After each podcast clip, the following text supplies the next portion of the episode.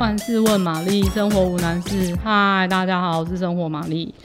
诶，常常很多人问我说啊，因为我本身很爱煮嘛，所以我同事啊、朋友都会说，诶，你为什么那么会煮菜？你是不是看很多食谱啊？你有没有什么推荐的食谱啊？好，其实。玛丽一开始很迷西菜，因为我觉得很 fancy，就是看起来听那个名字，你看红酒炖牛肉，就是听起来就是很有学问，然后或是就是感觉就是难度很高，所以那时候为了做那个，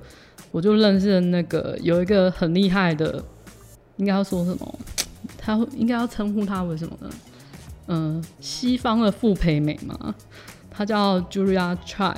他就是茱莉亚·柴尔德。那我的第一个食谱应该就是他的法式料理圣经，就是他那一本啊，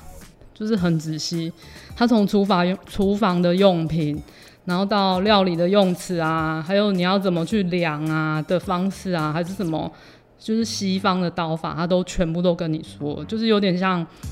包山包海的食谱啊，不是完全食谱，他就是还告诉你很多技巧，然后到目前为止都还没有看完。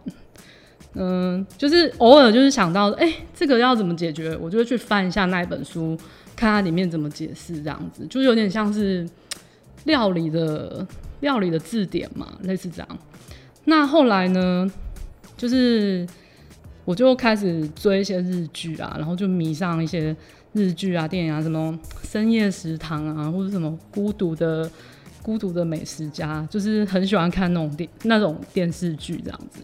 然后我就开始自己做日式家庭料理。那如果大家很喜欢日式家庭料理，因为我觉得它的它的要怎么说呢？它的入它很好入门，就是比如说食材就很好取得啊，像那些日式酱料，现在很多那种日式的日式的超市，他们都几乎都有，然后连那种你家隔壁的那种全差超市，可能都有那些酱料，所以其实不是很难找。那我就很推荐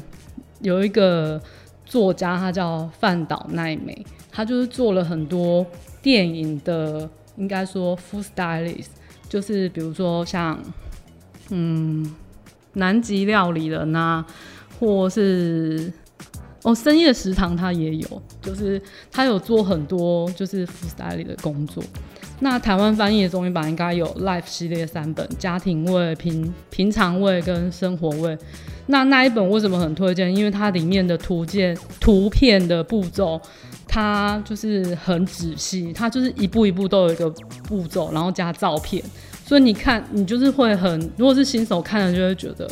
很很有安全感，因为它就你只要看上面，你大概就知道怎么做，而且它真的很细心，然后还有一些诀窍。你都可以就是在里面看到，那他也分享一些哦，他为什么要设计这道食谱？也许是某一个电影的某一个场景需要这一道菜，所以他就去设计了这个食谱。那里面真的，我真的很多都就是做好几次，不是只有做一次。比如说什么猪肉味噌汤，我就超推荐，就是每个人一定要做看看他那一本书的食谱的猪肉味噌汤，因为我觉得真的很好喝，就是不会失败这样。那我觉得后来就是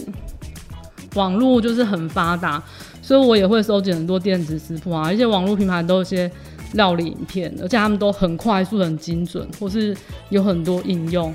不过我觉得最重要就是还是实作经验，然后也要学会自己用眼睛观察食材啊，还有锅子的状态，因为不是，嗯，应该说。应该说，就是不要怕失败，然后要勇于尝试，然后你在过程中一直调整味道，